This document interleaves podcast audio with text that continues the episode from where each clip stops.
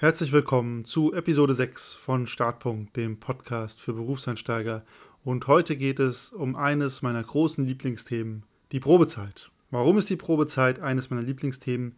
Weil sie vom Berufseinsteiger bis zum Profi mit 20 Jahren Berufserfahrung immer noch viel Nervosität erzeugt und manche Leute diese sechs Monate, die die Probezeit ja häufig beträgt, komplette Nervenbündel sind, die immer nervös über die Schulter schauen, ob nicht irgendwas kommt. Ich habe selber schon sehen dürfen, es geht nicht nur Berufseinsteigern so, dass die Probezeit immer noch was sehr Besonderes ist. Es gibt auch Leute, die haben wirklich viele Jahre Berufserfahrung hinter sich und die sind trotzdem noch nervös in der Probezeit, ob alles so klappt, wie sie sich das vorgestellt haben. Und allein deswegen verdient die Probezeit hier eine ganz eigene Episode. Was wir uns heute anschauen wollen, ist zum einen, woher kommt diese Angst vor der Probezeit? Da gibt es ein paar Faktoren. Und die zweite Frage, die ich heute stellen werde, ist, ist diese Angst überhaupt berechtigt und was kann man gegebenenfalls dagegen tun? Aber woher kommt diese Angst vor der Probezeit? Es gibt ein paar ganz klare Aspekte, die die Probezeit so besonders machen. Zum einen, alles ist neu. Ein neuer Kontext, neue Regeln, ein neues soziales Gefüge, am Ende des Tages ja auch sogar ein neuer Job oder ganz neue Tätigkeiten. Das heißt, viele neue Dinge, das bedeutet viel Unsicherheit, viel sich an Dinge gewöhnen. Zum anderen steht man unter Beobachtung. Klar, es bedeutet Probezeit. Das heißt, das Unternehmen schaut sich natürlich an, wie verhältst du dich in diesen sechs Monaten, um gegebenenfalls sagen zu können, ach nee, passt doch nicht, und die Reißleine zu ziehen. Und damit sind wir auch beim dritten Punkt, der, glaube ich, die meisten Leute besonders nervös macht. Diese permanente Angst, man könnte ja jederzeit gekündigt werden mit einer sehr kurzen, knappen Kündigungsfrist. Und der letzte Aspekt, der die Probezeit so besonders macht, ist Druck. Und vor allem selbstgemachter Druck. Man möchte, dass alles klappt, man möchte, dass es passt, man möchte nicht schon wieder auf Jobsuche geben. Und das klingt, wenn man diese vier Faktoren mal durchgeht, nach einer unglaublich stressigen Zeit. Und ich habe schon viele Leute gesehen, denen ist sprichwörtlich eine unendliche Last von den Schultern gefallen, nachdem diese Probezeit, dieses magische Datum vorbei war. Aber ist dieser ganze Druck, diese ganze Angst überhaupt nötig? Schauen wir uns die Punkte doch nochmal an. Der erste Punkt war, alles ist neu. Und das ist der Punkt aus der Liste, der für mich am meisten berechtigt ist. Die ersten Monate, teilweise sogar auch Jahre in einem Job sind unheimlich anstrengend. Ich habe das auch schon in anderen Episoden erwähnt. Das liegt daran, du musst den Job lernen. Du musst lernen, wie wird die Tätigkeit gemacht. Gegebenenfalls musst du komplett neue Skills aneignen oder Wissensgebiete erschließen. Das ist an und für sich schon mal super anstrengendes. Und der zweite Aspekt, und der wird meiner Meinung nach sehr häufig vernachlässigt, du musst dich in ein neues soziales Gefüge integrieren sobald du einen neuen Job beginnst, ist das wie wenn du einer neuen Clique auf dem Schulhof beitrittst oder einer neuen Sportgruppe in einem Sportverein. Da ist schon ein gewachsenes soziales Gefüge mit Leuten, die eine Geschichte miteinander haben und mit ganz verschiedenen Charakteren. Und da muss man erstmal schauen, wie funktioniert diese Gruppe, welche Dynamik hat die und vor allen Dingen, welchen Platz und welche Rolle hast du in diesem Gefüge. Und diese beiden Aspekte, der neue Job und das neue soziale Gefüge, macht die Zeit dann natürlich wirklich anstrengend.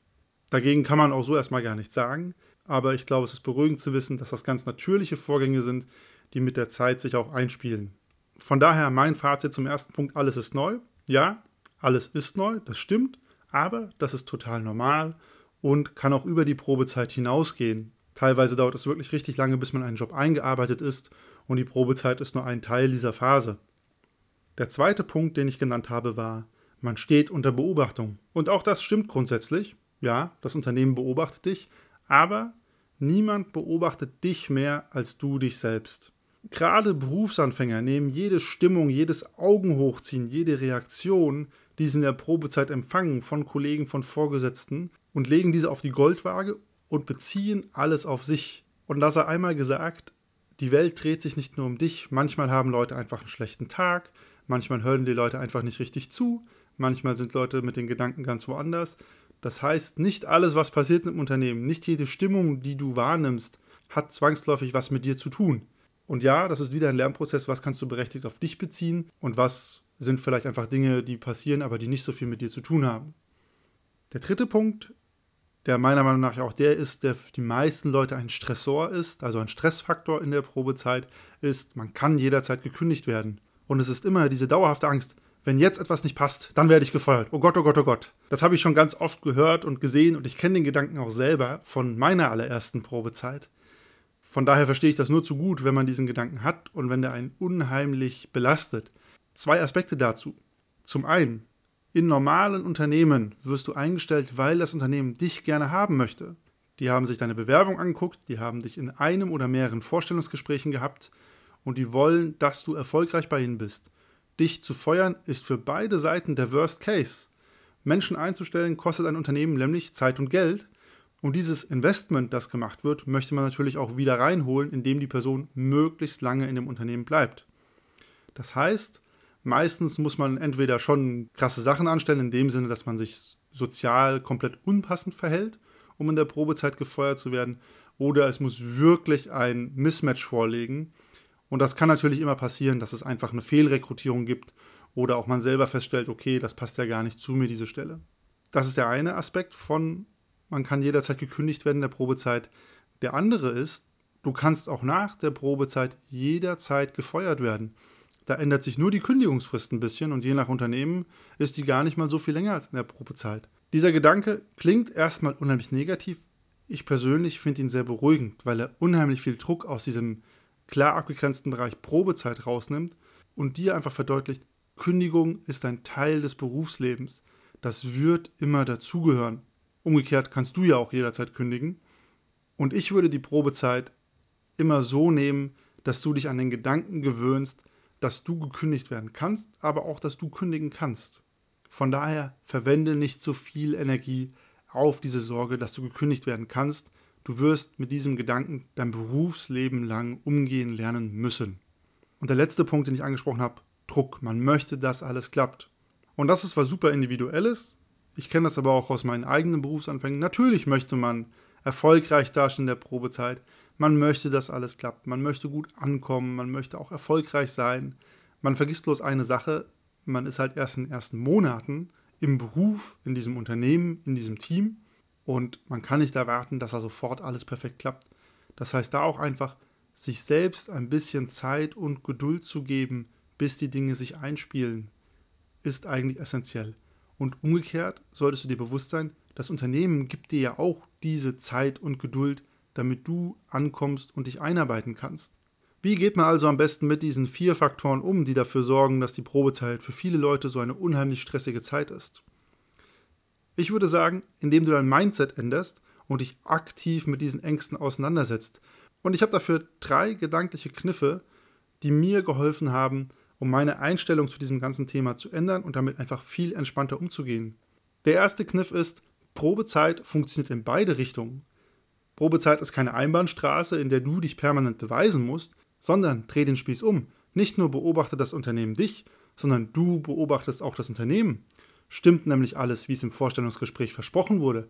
Passt für dich der Job, die Unternehmenskultur, das Team und ganz wichtig, fühlst du dich wohl im Unternehmen? Das heißt, die Probezeit bietet auch dir einen Rahmen, um zu schauen, ob für dich alles passt und bietet dir die Option, ganz schnell und schmerzlos wieder zu verschwinden, wenn was nicht für dich passend ist und du das Gefühl hast, das wird sich auch nicht ändern oder beheben lassen. Der zweite gedankliche Kniff, und den werde ich in diesem Podcast noch sehr, sehr häufig erwähnen, ist Feedback einholen. Wenn du dir unsicher bist, wie es gerade läuft, was gerade abgeht, dann hol dir Feedback ein. Von Kollegen, von Vorgesetzten, von deinem Mentor. Es macht keinen Sinn, in deinem Kopf subtile Ängste aufzubauen, ob diese oder jene Leistung gut genug war oder wie dich die Kollegen gerade in einem Meeting fanden und dann eine mentale Abwärtsspirale zu erzeugen, indem man sich nur um die eigenen Gedanken dreht und dann kreist man immer weiter und weiter und weiter und irgendwann haben diese Gedanken gar keinen Kontakt mehr mit der Realität, mit der realen Welt. Von daher, hol dir Feedback, hol dir den Realitätscheck, frag die Leute um dich rum, dann wirst du Nebel und Ungewissheit lichten und du wirst überrascht sein, wie häufig du positive Antworten und Feedback bekommst, wenn du einfach nachfragst, wie Leute dich erleben und was du besser machen kannst. Der dritte Kniff, den ich noch habe, ist Don't Push It. Ich habe lange Zeit Lacrosse gespielt und im Lacrosse gibt es diese Aussage Don't Push It. Bedeutet nichts erzwingen, sondern einfach auch mal das Spiel laufen lassen, das Spiel lernen zu verstehen und nicht zwanghaft versuchen, den perfekten Move zu machen, die perfekte Bewegung zu machen oder zehn Tore zu schießen. Warum sage ich das? Die meisten Berufseinsteiger machen sich viel zu viel Druck. Das habe ich weiter vorne schon gesagt. Alles soll gut und perfekt werden, alles muss gelingen, am besten direkt Mitarbeiter des Monats werden. Da kann man nur sagen, super, dass du so einen Ehrgeiz hast, so eine Ambition und so eine Energie, aber versuch nicht etwas zu erzwingen. sondern gib dir selbst und auch dem Unternehmen Zeit, dich kennenzulernen, dich zu entwickeln, zu entfalten und deine Fähigkeiten zu zeigen. Und das Beste, was du tun kannst, um dich zu zeigen, um dich zu beweisen, ist, gute Arbeit machen, dein Bestes geben, pünktlich sein, positiv sein, Energie ausstrahlen und dir Feedback holen. Das waren die drei Kniffe, mit denen man meiner Meinung nach sich die Probezeit wesentlich leichter gestalten kann.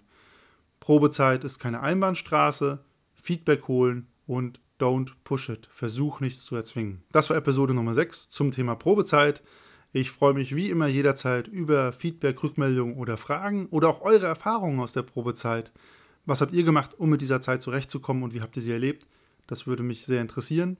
In der nächsten Folge beschäftigen wir uns mit einem Thema, das sehr eng mit der Probezeit und den ersten Berufsmonaten und Jahren zusammenhängt, nämlich so einem nagenden Gefühl des, ich bin nicht gut genug, ich bin nicht zufrieden mit meiner Arbeit, die Kollegen machen doch alles besser, warum bin ich nicht auf diesem Niveau? Da wollen wir nächstes Mal drüber reden und schauen, woher kommt dieses Gefühl, was kann man dagegen tun und ist es berechtigt oder ist es unberechtigt. In diesem Sinne, bis zum nächsten Mal.